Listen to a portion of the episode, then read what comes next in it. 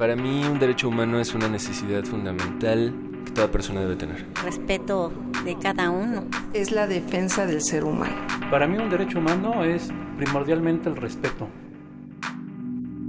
Derecho a debate. En la cultura de la legalidad participamos todos.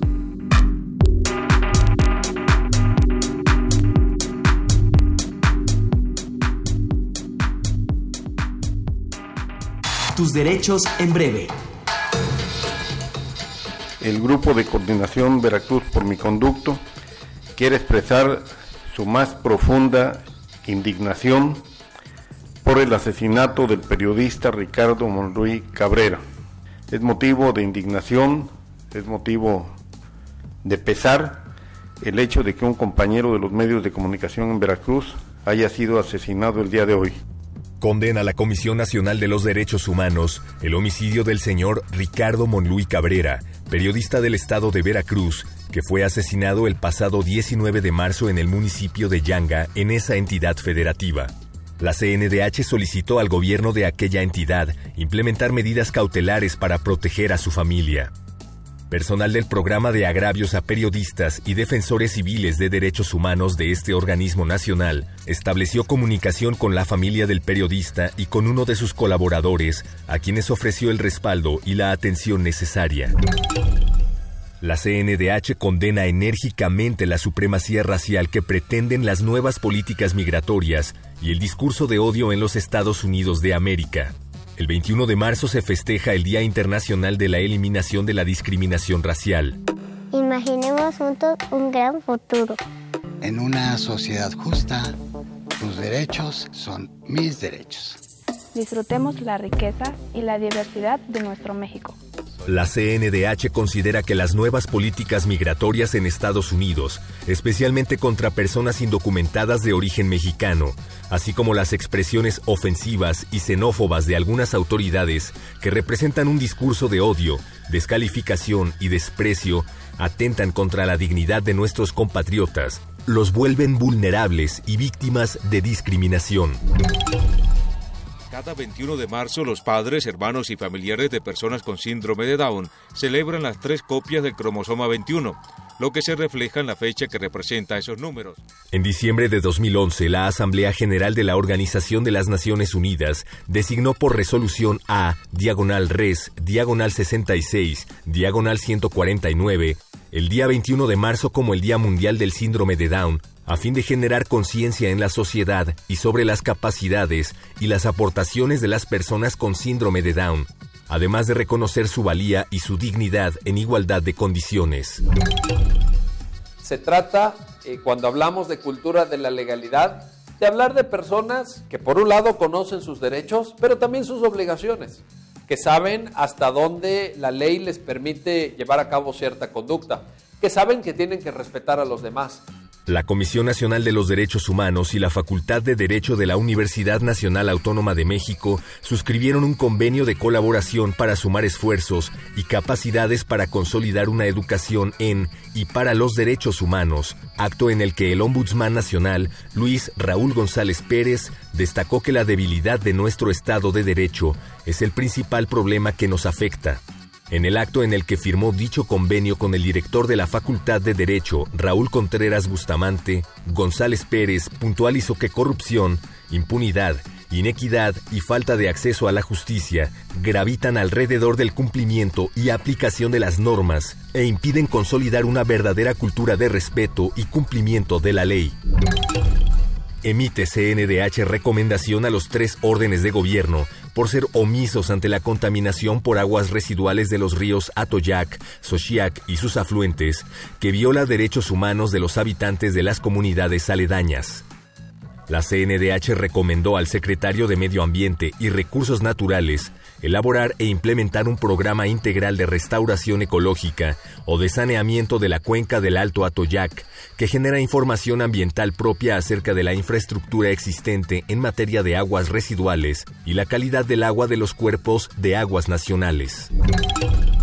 En el norte de México asesinan a tiros a la reportera del periódico La Jornada, Miroslava Bridge. Se trata del tercer homicidio de periodistas en el país en tan solo tres semanas. La CNDH condena el asesinato de la periodista Miroslava Bridge, corresponsal del diario La Jornada en el estado de Chihuahua, acontecida en la capital de esa entidad el pasado 23 de marzo. La CNDH expresa su más amplia solidaridad con sus familiares y colegas al tiempo que solicita al gobierno de esa entidad la implementación de medidas cautelares para protegerlos, así como la realización de una investigación que permita dar con los responsables y llevarlos ante la justicia para que en este lamentable hecho no haya impunidad.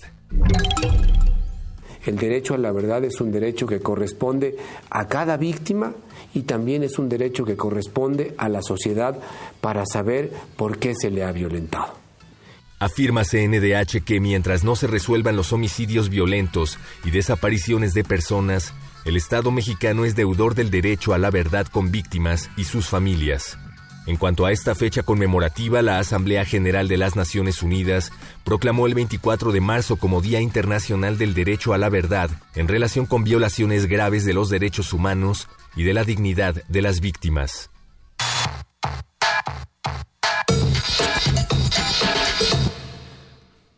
Bien, estas fueron nuestras eh, notas de eh, a lo largo de la semana en materia de derechos humanos, sus derechos en breve. Estamos empezando, empezamos al revés porque eh, debido al, tránsito de esta Ciudad de México, pues bueno, llegamos un poquito más tarde a su servidor, entonces tuvimos que arrancar con estos derechos en breve. Les ofrezco una disculpa, pero bueno, ya estamos aquí. una de las notas que creo que vale la pena resaltar de tus derechos en breve es precisamente el convenio que acaba de firmar la Facultad de Derecho de la Universidad Nacional Autónoma de México con la Comisión Nacional de los Derechos Humanos. Se crea una unidad, la Unidad de Derechos Humanos y Cultura de la Legalidad, que entre muchas otras actividades tendrá la responsabilidad de crear eh, programas eh, vinculados a la niñez, a personas con discapacidad, dar cursos de capacitación, concursos en materia de derechos humanos, en fin, eh, publicación de, de, artículos relacionados con el tema de derechos humanos. Esta unidad de derechos humanos es un gran compromiso que tienen las dos instituciones y el cual tengo el enorme privilegio que me hayan eh, las dos con esa confianza que les agradezco infinitamente me hayan eh, nombrado responsable de las actividades que se lleven a cabo. Entonces, seguramente parte de las actividades que es la difusión de los derechos humanos, pues también la estaremos llevando a cabo a través de nuestros micrófonos de derecho a debate, que también tenemos un gran compromiso en la materia. El día de hoy nos acompaña el maestro Cristian Bernal Porras, que es juez penal del Sistema Procesal Acusatorio del Tribunal Superior de Justicia de la Ciudad de México, con quien platicaremos sobre el nuevo sistema de justicia penal a casi un año que haya entrado en vigor y a quien presentan en un par de minutos. Me acompaña en la conducción Gustavo Saldívar eh, García, quien ya estuvo en, otras ocasiones con nosotros, es maestro por la Universidad de La Salle con especialidad en justicia penal y especialista en administración y procuración de justicia. Un placer tenerte de nuevo aquí en los micrófonos de Derecho a Debate. Gustavo. Muchas gracias, Diego. Muy buenos días a todos. Este, Cristian, un gusto también compartir los micrófonos contigo y empecemos entonces a hablar sobre el nuevo sistema de justicia penal, el cual este, se dio, fue en, eh, dio nacimiento en 2008 en la reforma que, hubo en la Constitución. Y bueno, como les habíamos dicho, tenemos a un, a un destacado eh, invitado el día de hoy, quien es juez penal del sistema procesal eh, acusatorio del Tribunal Superior de Justicia de la Ciudad de México. Él es licenciado en Derecho por la Facultad de Derecho de la Universidad Nacional Autónoma de México, donde también realizó sus estudios de maestría.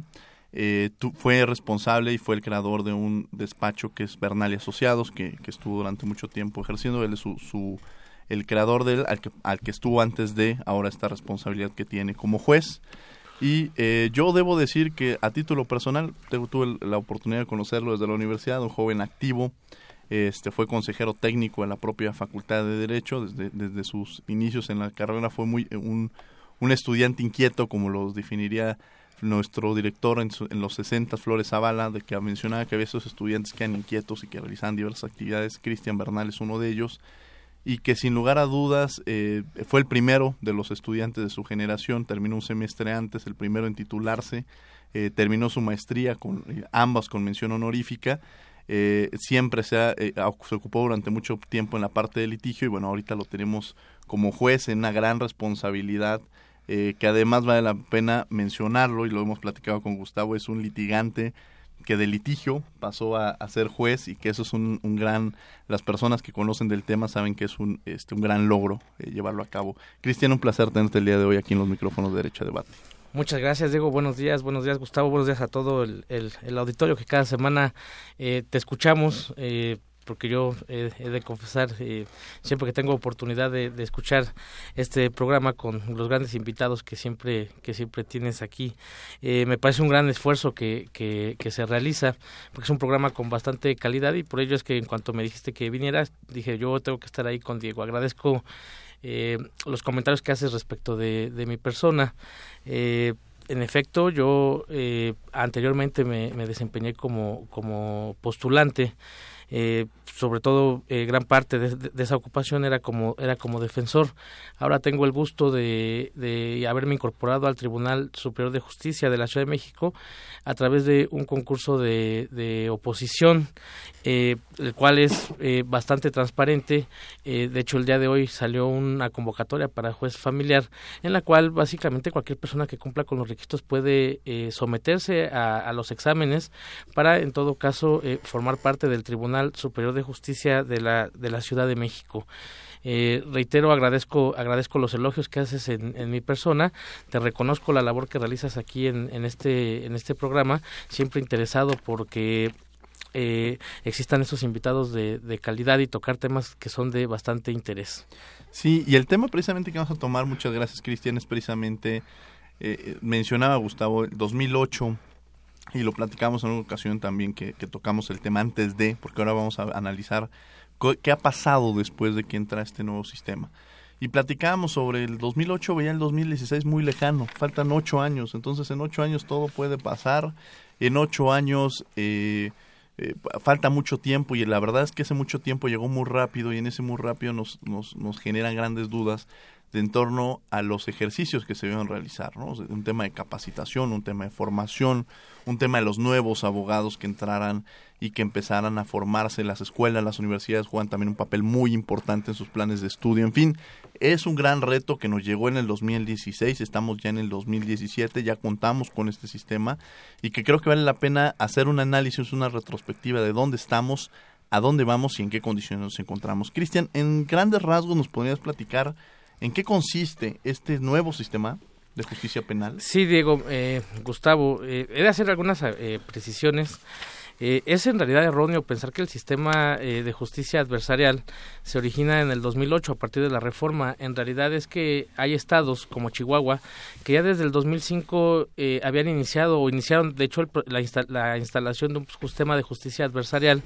ellos lo tienen desde el 2005. en el 2008 eh, se hace la reforma constitucional, y se establece precisamente una, un, tiempo de ocho años para que todos los estados se, adecuaran al sistema de justicia adversarial cuyas pautas constitucionales ya habían quedado establecidas en la reforma del 2008. No obstante, en un principio se había establecido que cada, cada entidad federativa emitiría un código siempre eh, un código un código de procedimientos penales siempre apegado al contenido de la reforma del 2008. Sin embargo, eh, hubo una hubo una reforma de, hecho la Ciudad de México tuvo su código de procedimientos penales de, de corte eh, adversarial. No obstante este no entró en vigor pues se hizo la reforma para que eh, se modificó el artículo 73 constitucional y se estableció como facultad exclusiva del Congreso el que emitieran la legislación eh, procesal penal. Es así que el, el, Congreso emitió el Código Nacional de Procedimientos Penales. Realmente durante esos, esos, ocho, esos ocho años eh, eh, es, la, esa vacatio legis que, que, se generó. Era precisamente para que se adecuara la legislación, pero ahí estaba el primer problema, porque en realidad es que las legislaturas comenzaron a hacer sus códigos, sin embargo de repente dice, no, vamos a hacer un código nacional, entonces yo desde la enseñanza eh, en algún punto decía, ¿cómo es que yo enseño, eh, qué, qué, legislación enseño? Porque tengo el código de procedimientos penales que todavía está vigente aquí en la Ciudad de México, existe un código modelo de la CETEC, luego la, la, la Asamblea Legislativa sí emitió un código de procedimientos penales de, de, corte adversarial y ya fue hasta el último en donde se emitió el Código Nacional, que fue al final del día el que sí se implantó en, en toda la en, en, todo el país. Entonces, eh, hubo grandes esfuerzos, bueno, hay, hay aún a la fecha grandes esfuerzos por parte tanto de todos los tribunales eh, de justicia de, de, la República Mexicana, eh, como el, obviamente el de la el de la ciudad el de la Ciudad de México, porque el cambio del modelo eh, que que teníamos o que estábamos acostumbrados a ver en el sistema que ahora lo conocemos como el sistema tradicional, en realidad es más es mucho más que simplemente yo, yo en algunas veces en foros he escuchado críticas donde dicen es que el sistema nada más es lo mismo pero eh, pero es oral y lo que antes hacía el ministerio público en un pliego de consignación ahora se para ante el juez y lo lee completamente y en realidad es que eso es una visión bastante sesgada eh, precisamente de lo que de lo que implica el sistema de justicia adversarial. En la Ciudad de México no se implementó eh, se, implementó no hace un año se implementó desde el 16 de enero del 2015 donde se inició fuimos 38 jueces que iniciamos en el sistema donde conocíamos delitos culposos y de querella y de ahí se fue incrementando propiamente la competencia para ir haciendo una para ir, para ir progresivamente trasladando los asuntos del sistema eh, tradicional al sistema de justicia adversarial. Por fin hoy hoy hoy en día cualquier asunto que se inicie eh, ante el Ministerio Público y que sea sometido ante el juez o aunque no lo sea, pero que se inicie ante el Ministerio Público es propiamente ya ya se regula completamente con el Código Nacional de Procedimientos Penales. Hoy por hoy hay jueces de control y de enjuiciamiento en todos los reclusorios de esta ciudad e incluso también eh, la, la, demanda es tal que hay en, en, en, la, en, la, zona de tribunales, en Niños Héroes, en el Doctor La Vista, hay otros jueces eh, que llevan esa, esa labor eh, en Sullivan. Eh, ya, hay, hay, más de, ya hay más de 100 jueces eh, de, del sistema de justicia adversarial, entre jueces de control y jueces de enjuiciamiento, que tienen que atender la demanda de esta, de esta gran ciudad. el caso de la Ciudad de México, para efectos de la, de la, de la implementación del sistema, es sui generis en todo el país. Yo recuerdo que dentro de nuestra capacitación nos llevaron a Guanajuato. Guanajuato, cuando ya tenía casi implementado todo su sistema, tenían aproximadamente eh, alrededor de 15 jueces. Eh, nosotros eh, aquí 15, aquí en el reclusorio Oriente, por ejemplo, donde, que es donde yo me encuentro adscrito, hay 16 jueces de control y hay tres jueces de enjuiciamiento. Ellos eh, son precisamente, o sea, y, y, nada más, no tenemos la competencia sobre toda la ciudad, tenemos eh, algunas delegaciones y así hay en el reclusorio,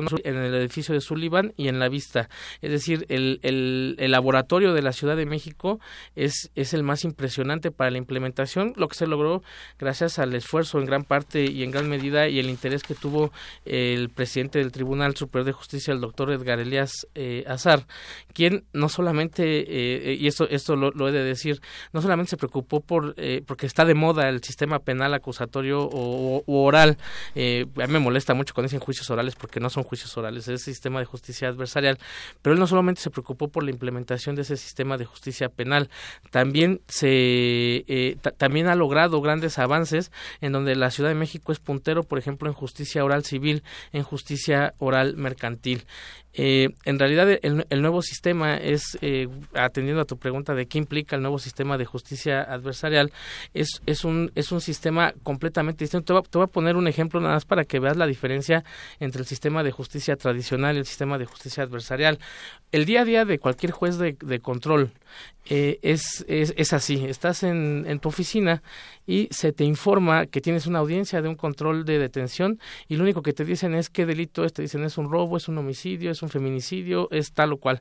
Esa es toda la información con la cual el juez de control llega a una sala de a una sala de oralidad eh, a atender un asunto. ¿Por qué? Porque el juez precisamente partiendo de los principios de objetividad e imparcialidad no tenemos expedientes. A mí me preguntan, oye, ¿y, tú tienes el expediente y demás? Yo no tengo ningún expediente, eh, ni siquiera se me está asignado, únicamente se me informa que tengo una audiencia y yo acudo a la sala de audiencias y, y ahí yo tengo que resolver única y exclusivamente con la información que me den las partes. De ahí la importancia que tú comentabas en relación a la preparación y la formación que ahora tienen que tener los nuevos estudiantes en las facultades de Derecho. Es verdaderamente un reto en el cual es necesario que el, el, nuevo operador de los sistemas de justicias orales, porque vamos a verlo en civil, en mercantil y en penal, que es ahorita eh, de avanzada, requiere una formación eh, lógica, requiere una formación de argumentación. Evidentemente, el derecho sustantivo penal, en el caso concreto del derecho penal, lo requiere, requiere una formación incluso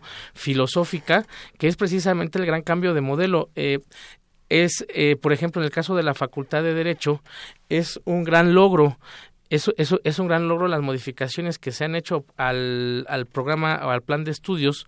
porque, perdón. Sí, sí, no, precisamente eso platicábamos con, con, cuando tuvimos al doctor Raúl Contreras, Bustamante, director de la Facultad de Derecho, sobre precisamente los, los grandes retos que se tienen como instituciones, como universidades. Repito, igual que en su momento Miguel Carbonell, la, cada uno de los invitados que hemos tenido hemos eh, eh, entendido que uno de los grandes retos es el tema de la educación y en específicamente en este es la formación de los nuevos abogados, los que vienen, pero también la reestructuración de los abogados que ya se habían formado, como tú lo mencionas, bajo otro esquema, incorporarse un nuevo esquema también es un nuevo reto que también amerita este tema de capacitación. Gustavo, para empezar esta entrevista, también le cedo el micrófono que me acompaña el día de hoy aquí en los micrófonos de Derecho a Debate. Muchas gracias, Diego. También, como lo manifestaste, este, aquí el maestro Cristian viene de litigio y esto yo también yo lo conozco de tiempo atrás. Cuando era litigante yo pertenecía o pertenezco a un este, órgano jurisdiccional de sistema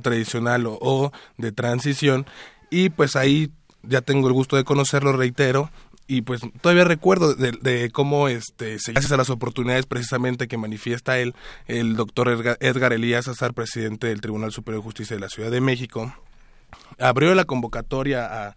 personas litigantes, porque bien sabemos que existe la carrera judicial. Entonces, al no al dejar de lado la carrera judicial y abrir la convocatoria a personas que realmente estén especializadas, pues eso, eso nos ayuda realmente a que esta implementación de la reforma de justicia penal eh, se lleve a cabo de manera viable, confiable también para la ciudadanía, ciudadanía y pues rompemos con el esquema que es lo que pretende precisamente, por ejemplo, de corrupción, de que existan vicios y pues con estricto apego a los derechos humanos que también se supone que la reforma en materia penal de 2008 es una de las más grandes o la más grande de a lo largo de un siglo junto con la de 2011 derechos humanos, que es el tema en el que tú eres especialista eh, y eres que nos podrás decir cómo se podrá eh, aparejar esta reforma con, con los derechos humanos y pues nos da mayor confianza en nuestro sistema de justicia penal. Este es una reforma muy completa, muy muy profunda y el total respeto de los derechos humanos hay que tomar en cuenta como principio rector algo muy importante, la presunción de inocencia. Antes decían que era como la presunción de culpabilidad y pues ahora precisamente y empezando el tema... Yo, yo entraría a esa pregunta, ¿qué es la presunción de inocencia? O sea, eh, a veces escuchamos mucho, uno de los grandes logros que se tiene con esta reforma es la presunción de inocencia, ¿no? Y lo escuchamos incluso en los noticieros, pero ¿qué significa este término? Bien, digo, eh, es, es, muy interesante el tema de la presunción de inocencia, porque a pesar de que no somos personas tan grandes, todos los que estamos aquí en la mesa, básicamente somos contemporáneos en la generación, es decir, de que desde que yo, yo, estudié en el 2003-2007 en la Facultad de Derecho... La, la, única joven, y diría, este, espérenme, no me suban en ese barco, sería Karina, pero bueno, en esta mesa... sí, eh, eh, somos personas, eh, los que estamos aquí en la mesa, relativamente eh, formados a partir del 2000 en adelante, en nuestro caso 2003, 2007, que es mi generación. Y he de decir que cómo ha cambiado eh, la, la, legislación, eh, he de decir que cuando yo estudié en la Constitución todavía existía la pena de muerte, aunque no se aplicara, existía la pena de muerte y no existía en realidad de forma expresa la presunción de inocencia reglamentada en la Constitución. La forma en la cual se aplicaba esa presunción de inocencia era precisamente a través de una interpretación que se hacía de la Convención Interamericana de Derechos Humanos, conocido como Pacto de San José, en relación a su aplicación armónica con la Constitución, y había una tesis muy famosa que era precisamente donde se retomaba propiamente la presunción de inocencia. La presunción de inocencia, primero de decirte que más que una norma, de hecho es un principio y es un principio que regula todo el proceso penal, lo que implica que cualquier operador del sistema siempre debe de, de tener en consideración ese principio de presunción de inocencia y lo que implica eh, evidentemente este principio tiene diversas vertientes, pero una de ellas es que siempre se debe de tratar a cualquier persona con o presumirle inocente. Ese es el papel de, de, del juzgador, del agente del Ministerio Público e incluso, incluso del defensor. Esto quiere decir que una persona siempre se presume inocente hasta en tanto exista una, condena, una sentencia condenatoria que diga lo contrario. Y este principio se refleja de muchas, eh, de muchas formas. Por ejemplo, incluso hay una, hay una bastante interesante. Cuando una persona va a una sala de audiencias en el sistema de justicia adversarial y es una persona que se encuentra eh, bajo la figura de la prisión preventiva, eh, por lo regular los llevan con el uniforme beige que es tradicional en el, en aquí, aquí en los reclusorios a que vaya a su audiencia. Si el señor dijera, eh, oiga, yo no quiero utilizar ese uniforme beige porque pues en realidad es que eh, podría en todo caso pensarse que porque es el mismo uniforme que utilizan los, los, sentenciados, uh -huh. es el mismo es un uniforme general. Si él dice yo quiero usar ropa de calle, se le tendría que permitir porque todo el tratamiento que se le tiene que dar a esa persona es precisamente el de presumirlo inocente. Más allá aún, y me parece lo más importante, el principio de presunción de inocencia establece que es precisamente, esto es en la vertiente de carga probatoria, el Ministerio Público es el que está obligado a probar la a, aprobar el delito y la responsabilidad pe penal de la persona, mientras que el imputado o, o el acusado no uh -huh. está obligado a probar absolutamente nada. Es decir, quien tiene el la presunción de inocencia es un estado es un estado del gobernado que todos los gobernados tenemos eh, en cualquier en cualquier momento, que solamente puede ser destruido, reitero, por esa sentencia. Pero esa sentencia se debe de construir a partir de las pruebas que en todo caso aporte la representación social el agente el agente del Ministerio Público. De ahí que la defensa salió una tesis muy interesante el viernes, pero es eh, eh, eh, la cual habla y dice la defensa no está obligada a probar, pero sí tiene derecho a probar. Es decir, el defensor, si él dice el Ministerio Público no va a poder acreditarme lo que está diciendo, simplemente podrá llegar y quedarse callado y decir, no, yo no digo nada, no hablo nada, mi defendido no habla nada, porque yo sé que el Ministerio Público no va a poder probar y precisamente la presunción de inocencia siempre opera en favor del, del imputado, del acusado, del gobernado al cual el Ministerio Público ha imputado. Entonces, eso implica inclusive una forma de pensamiento del juzgador eh, y que además es parte de lo que ahora como sociedad debemos entender porque esta presunción de inocencia ahora tiene tiene tiene relevancia en algo que se llaman medidas cautelares uh -huh. eh, que yo creo que es eh, uno de los ejes que que, que el sistema tiene y que además implica que o más bien para mí me, me resulta muy importante que las personas lo entiendan porque en el sistema tradicional y aquí Gustavo quien tiene amplia experiencia de hecho yo lo conocí como yo, yo era defensor cuando y llevé en su juzgado algunos asuntos en calidad de defensor en el sistema tradicional la regla es la es la es la prisión ¿Por qué? Porque si el juez encuentra elementos eh, a partir de la consignación del Ministerio Público y dice eh, es pro, hay, existe una probable responsabilidad y acredita el cuerpo del delito, la regla general es que te vayas a prisión. Excepcionalmente se te permitía caucionarte, uh -huh. que es dar un dinero para que un, un, un, dinero este que quedaba en garantía o una garantía genéricamente y te permitían salir, pero la regla es la prisión. En el nuevo sistema la regla siempre es la libertad precisamente partiendo de la presunción de inocencia porque el auto de formal prisión del sistema tradicional se ha sustituido por un auto de vinculación a proceso. ¿Qué es esto del auto de vinculación a proceso? El auto de vinculación a proceso, a diferencia del auto de formal prisión, no, des, no, no, no, desvirtúa la presunción de inocencia. Lo único que hace el juez de control al analizar,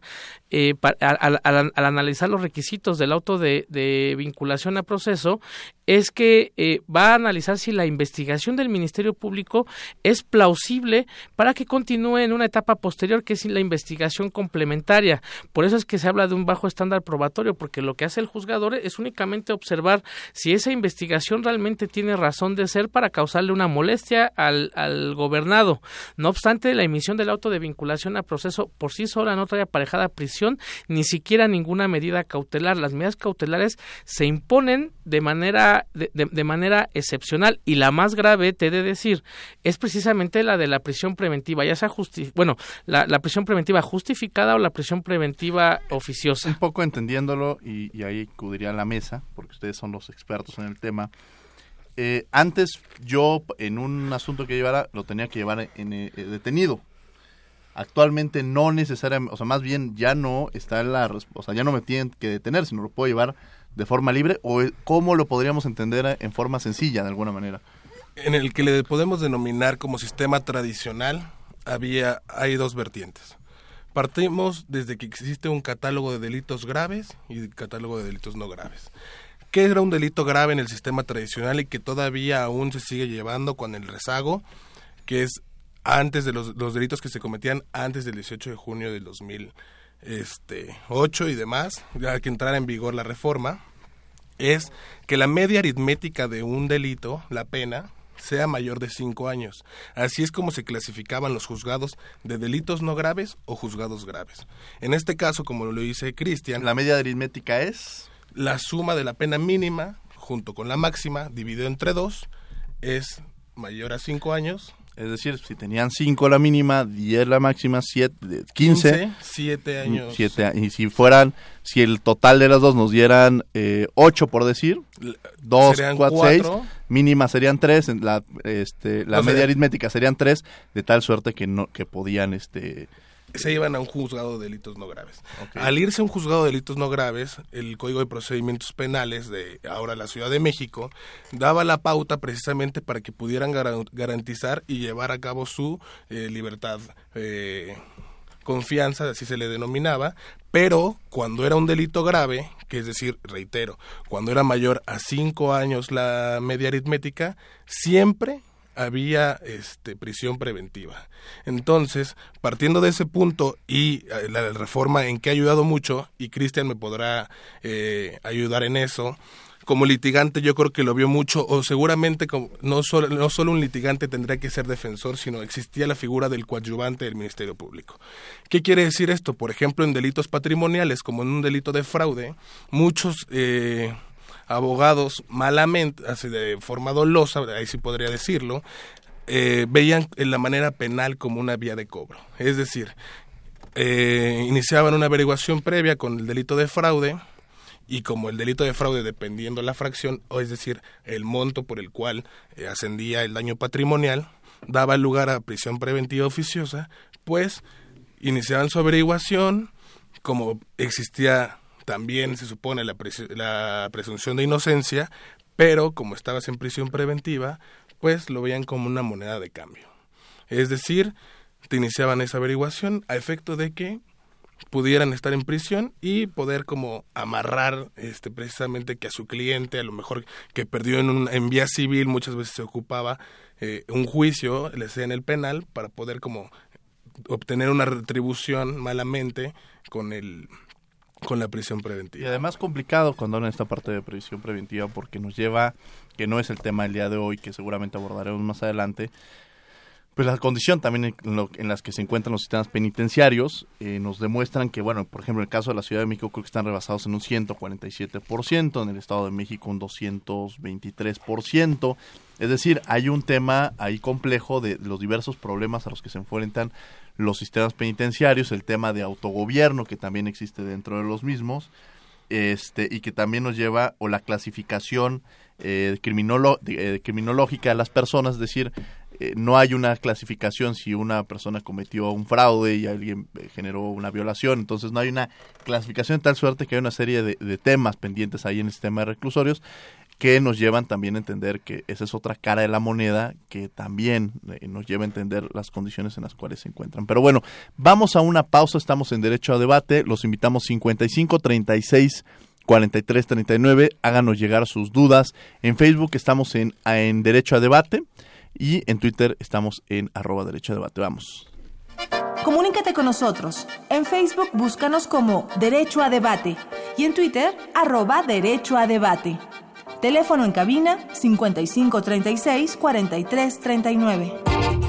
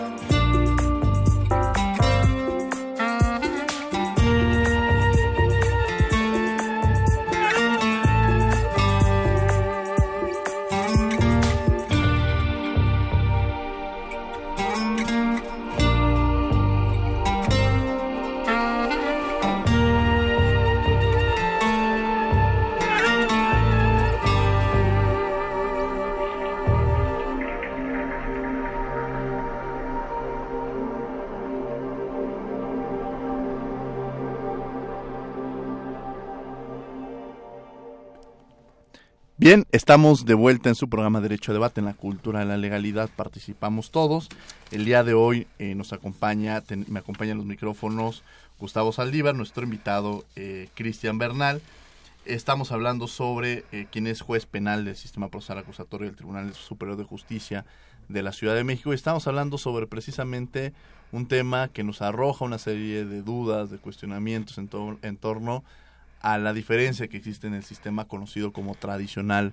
y el nuevo sistema de justicia penal. Ya abordamos un poco las grandes diferencias que existen, eh, figuras que escuchamos constantemente y que a veces eh, no, eh, no las reconocemos, que es el caso de la este eh, las figuras, que, el papel que está jugando ahora cada uno de los actores, que creo que ahí valdría la pena reconocerlo, en qué cambió lo que hacía el Ministerio Público o hace la misma figura del Ministerio Público, quiénes son los actores que intervienen, anteriormente quiénes intervenían y actualmente quiénes son los actores que están dentro de este nuevo sistema de justicia penal.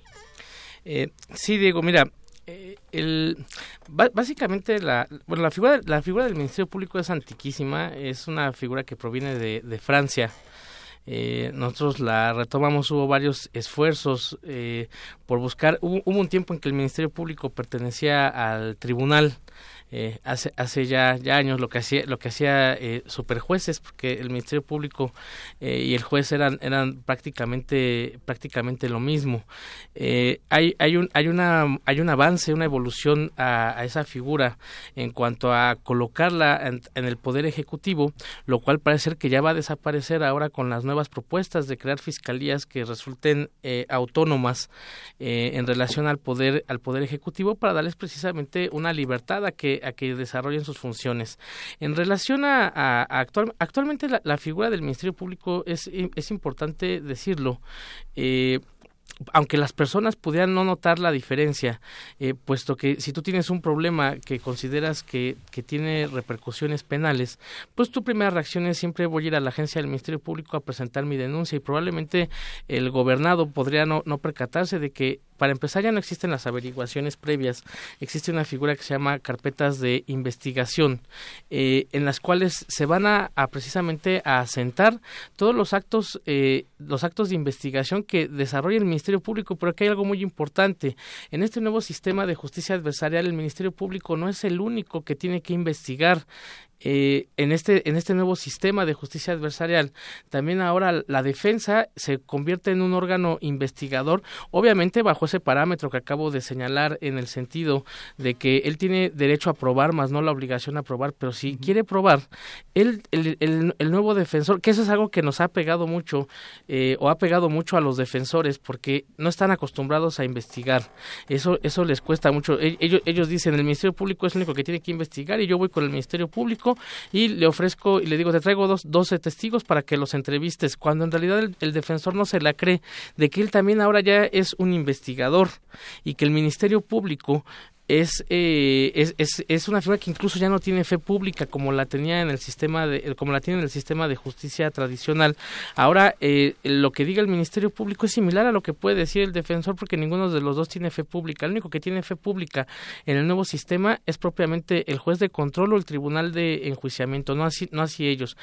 Hasta, hasta este punto eh, notamos que hay una figura de un, de un ministerio público que más bien va a pasar a ser un fiscal. Tenemos una figura de un defensor, que esas son figuras que todo el mundo ubica en el sistema tradicional, y la figura del juzgador. No obstante, eh, aquí hace rato Gustavo tocaba la figura de la coadyuvancia en el sistema tradicional, que es propiamente cuando la víctima decidía también formar parte de la persecución penal con el agente del Ministerio Público. En este nuevo sistema, en, en, el sistema tradicional, la figura de la víctima con su, con, su eh, asesor o su abogado es propiamente excepcional eh, básicamente aquí toda la carga de, de, la, eh, victimal la tenía la gente del Ministerio Público. En cambio, a raíz de la publicación de la, y de la entrada en vigor de la Ley General de Víctimas y del propio Código Nacional de Procedimientos Penales, vamos a tener ya una figura que es la que a veces eh, operativamente cuesta trabajo entenderlo, sobre todo si vienes del sistema tradicional al nuevo sistema, porque la víctima tiene un papel preponderante en este nuevo sistema de, justicia adversarial,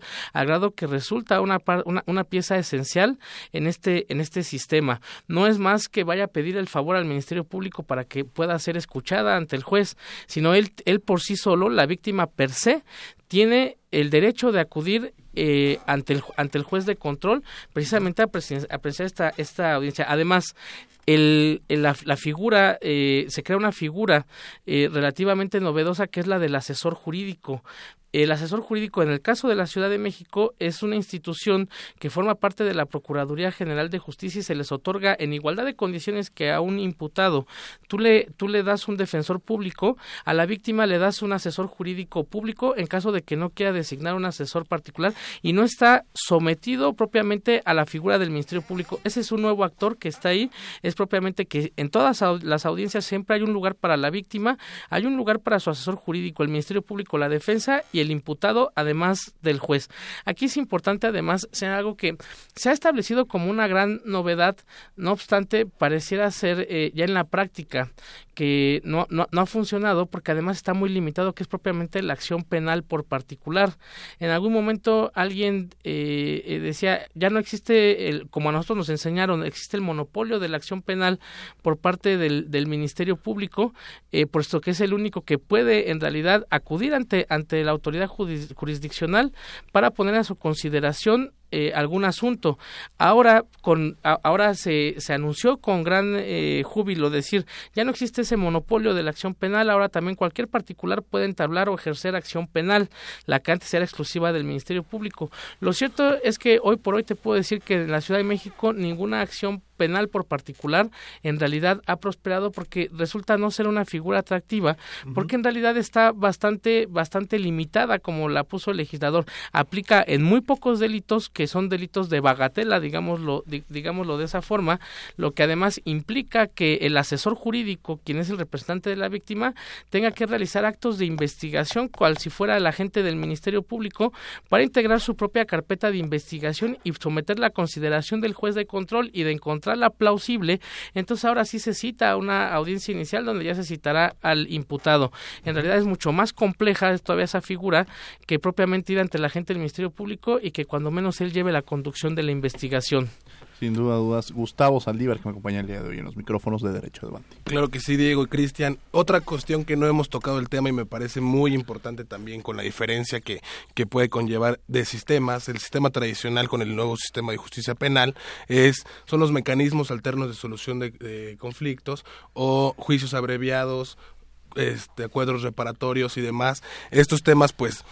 me parecen muy importantes porque precisamente algo que busca precisamente la reforma constitucional de 2008 es no, no solamente, como nos los han enseñado desde las universidades, castigar al culpable, proteger al inocente, que el daño sea reparado y pues precisamente con estos eh, mecanismos alternos de solución de controversias o de conflictos, pues se, existe la mediación, existe la conciliación, y pues se crean nuevas figuras como mediador, conciliador, facilitador y pues aquí mi pregunta Cristian, tú que estás de lleno precisamente en estos temas, una vez que ya este se, colman con los requisitos que la ley y el Código Nacional establece. Me gustaría, por ejemplo, saber, ¿tú qué piensas desde un punto de vista, pues tú que has sido las dos cosas, eres juez ahora ya y fuiste litigante, ¿tú qué piensas en qué puede ayudar estos mecanismos alternos de solución. Bien, eh, cuando, cuando dije que a mí me molestaba cuando hablaban de, de que estos eran juicios orales, yo digo es lo incorrecto, esto tiene una razón de ser. El juicio oral en esencia es la excepción al sistema. En realidad es que en un sistema que opere correctamente, solamente entre el 3 y el 5% de los asuntos que son judicializados deben de llegar a, un juicio. Todos los asuntos deben de, salir a través de los que se han conocido como formas de, de descongestión del sistema. En sede judicial, para descongestionar el sistema, tenemos eh, las salidas alternas y las formas anticipadas. Básicamente es acuerdos reparatorios, suspensión condicional del proceso y el famoso procedimiento abreviado es eh, estos son eh, novedades en el sistema porque en el sistema tradicional cuando por ejemplo hablábamos de un delito de oficio patrimonial por ejemplo un robo por más que la víctima quisiera otorgar el perdón a la persona o ya no quisiera que se persiguiera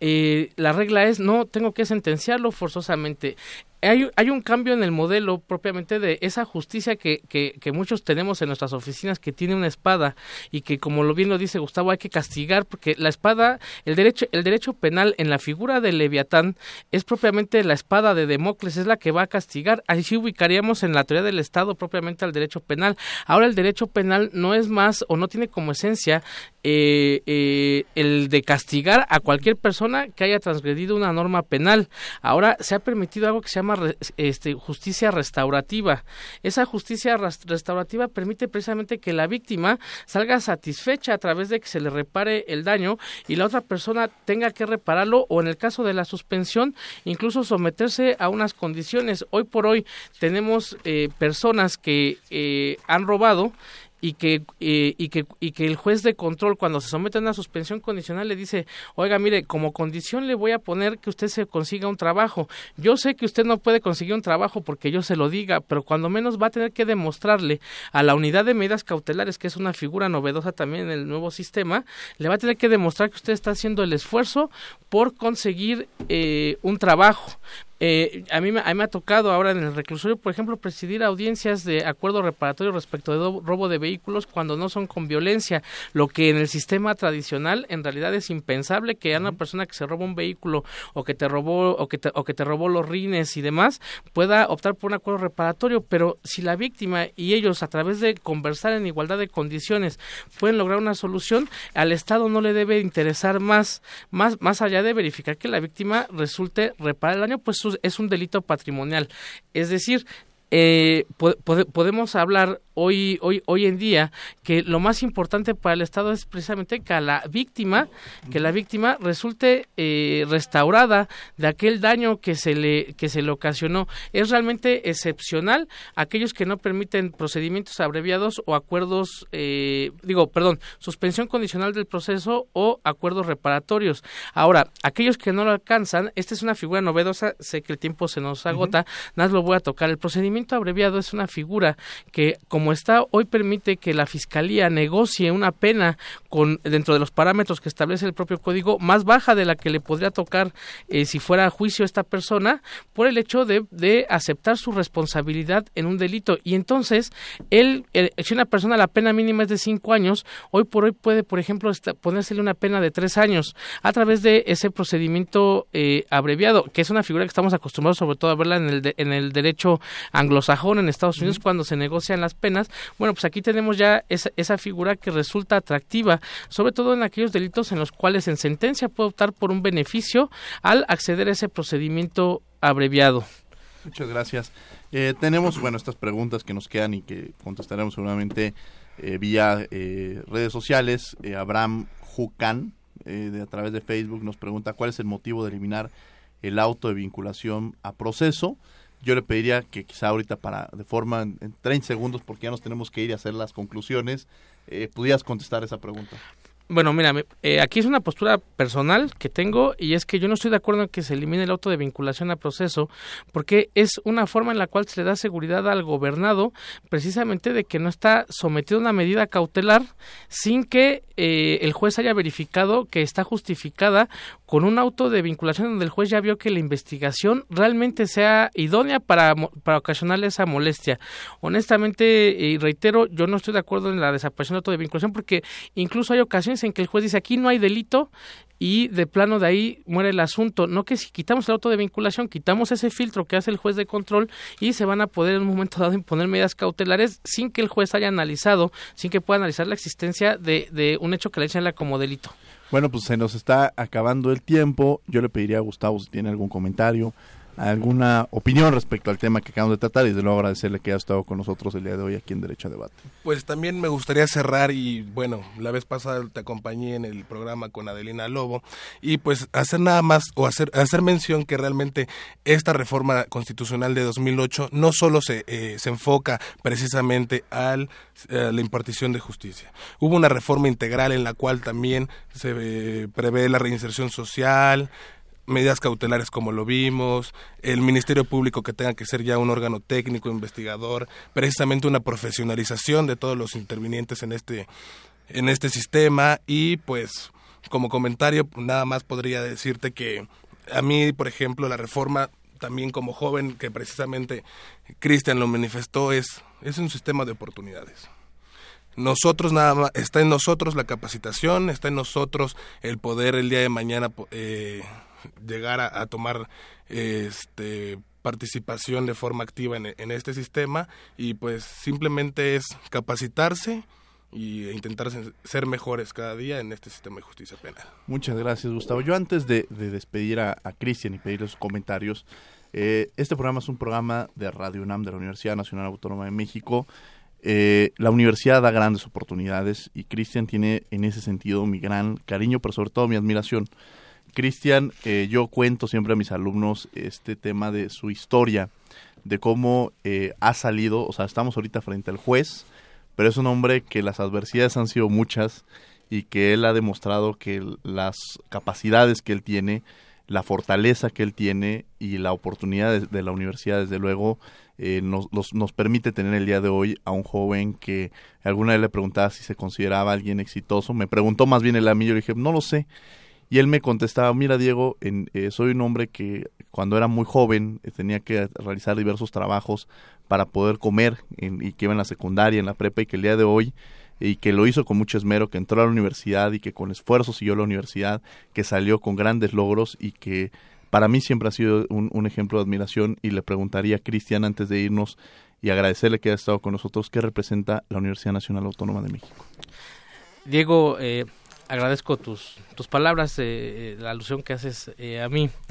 Eh, ¿Qué te puedo decir? Tú conociste mi casa de lámina donde yo vivía cuando estudiaba y hoy vengo aquí como juez. La universidad hace milagros y para mí es eh, una madre que te da desinteresadamente eh,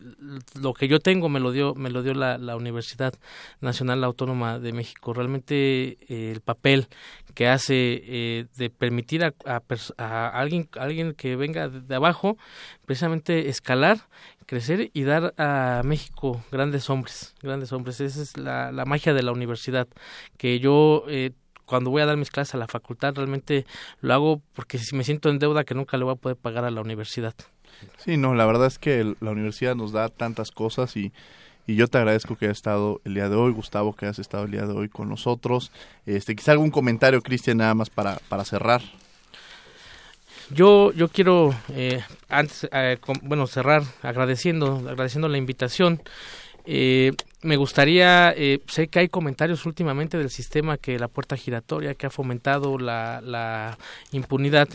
Eh, no es cierto.